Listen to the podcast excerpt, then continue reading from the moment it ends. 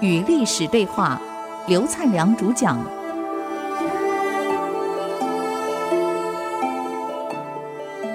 欢迎回到与历史对话，我是刘灿良。刚刚讲到张骞带着太太、孩子，还有一个助理，回到长安，到长安城门口给挡住了，因为怎么跟乞丐一样啊？什么都没有，你哪位啊？你干嘛呀？我张骞，谁是张骞啊？十几年后未必也不认识他。我是汉朝派到西域去使节团的团长，我叫张骞。有证据？杰夫，你看看，皇上的杰夫还在，幸好那个还在。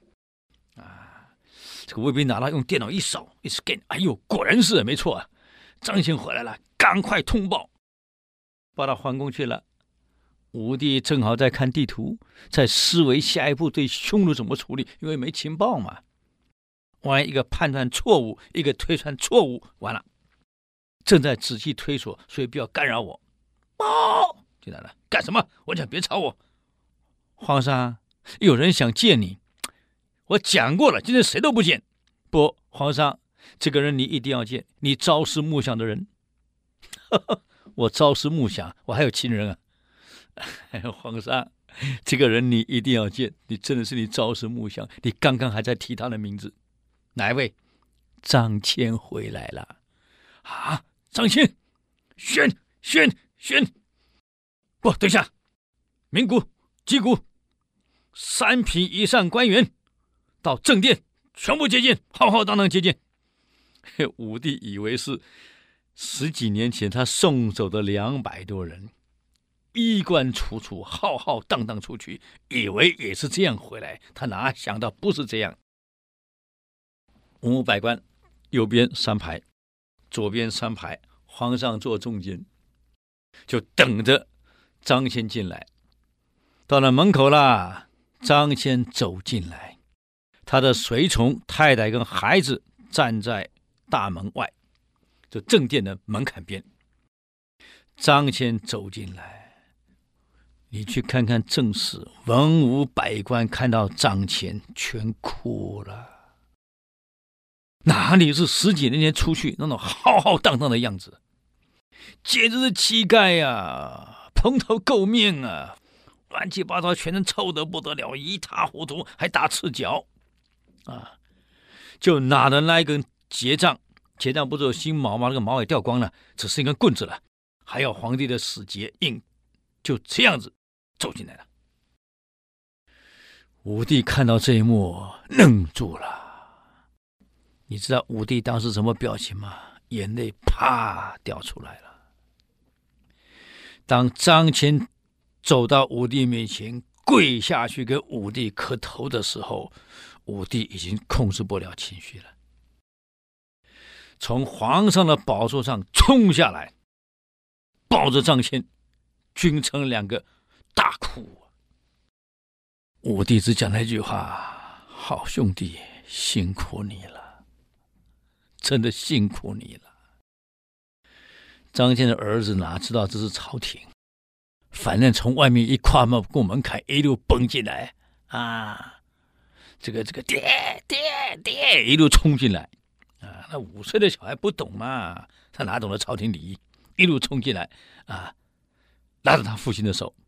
武帝呢，跟张骞说：“这是你儿子，是的，是我儿子。”武帝当时左手这么一抱，把张骞儿子抱起来，右手牵着张骞，一路走出去，就走到最前面的正殿的最前面，让全民欢呼，举着张骞的手，抱着张骞的儿子，让全民欢呼。你看，哎呀，那一幕，你看历史记载啊。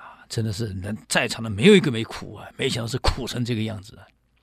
让张骞回去休息后，第二天才接见，让张骞正式衣服上来，跟武帝报告整个西域的事情，整个这个匈奴的周围的整个局势环境的事情，以现在讲的国际局势啊，国际地理分布，整个就要介绍了，让武帝再做出正确的判断出来。所以等于西汉、东汉其实各出了一个，西汉出了张骞，东汉出了班超，也是一样。我想各位都听过班超杀匈奴使节，现在是不能这样干了，在古代有什么不可以？班超跑到罗兰国去，这个西域的国王对班超很好，一听，哦呦，你这汉朝来的这大国呀，这强国呀，很客气。哎，怎么几天后冷漠了，变得很冷淡？班超当时灵机一断，肯定匈奴使节团到了。你汉朝使节团才三十几个，匈奴使节团才两百多人，礼物送的更多更大，怎么办？当晚，班超这样决定，留守一个人，其他跟我来，把子全部脱光，啊，古代没电灯啊，摸到匈奴的大使馆去了，晚上摸进去了，带着钢刀进去了，弓箭手就对着前后门埋伏，出来一个射一个，其他人潜进去开始放火，半夜都睡觉嘛，一摸有衣服的就砍，就一个晚上。把匈奴使节团两百多人全部杀光。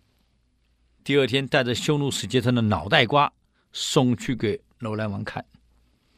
这国王吓死了，啊，杀光了，杀光了啊！扑去，我是一个王都摆平了。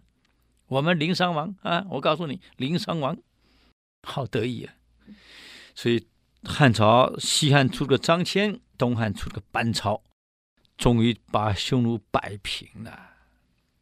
那么，我们根据这个武帝的整个过程，我我们可以整理出一个成功领导人一定有他的条件，不是随便可以成功的。武帝为什么成功？我们以后所有的企业的负责人、企业的领导，我们国家领导可以学一学。武帝所以真正成为一代霸主，第一个他很有预见力，他看得很远。我不会只看到现在的利益，很多政客们互相斗，只看到我眼前的利益。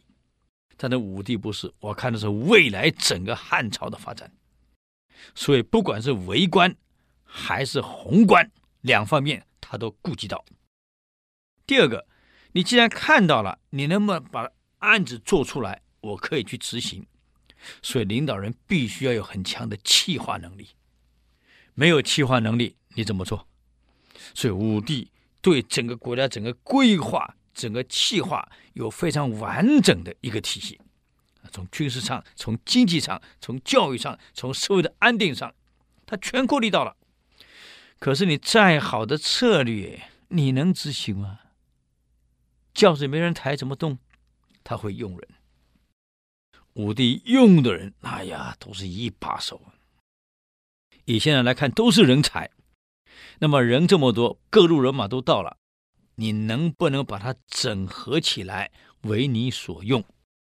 如果来的人互相斗、互相争，不能把能力整合起来，人越多就越麻烦。所以会用人的人一定具有整合能力，能够把所有力量整合起来，变成一股强大的建设的正能量。唯有这样，它才有效果呀。下一个。要执行力，光讲没有用啊。荀子有一句话：“作诗终日，不如起须臾而行之。”就是执行力。好，我们休息一下，等会儿继续回来与历史对话。